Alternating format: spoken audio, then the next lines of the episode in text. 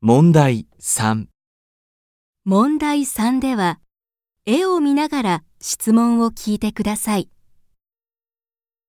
矢印の人は何と言いますか ?1 から3の中から一番いいものを一つ選んでください。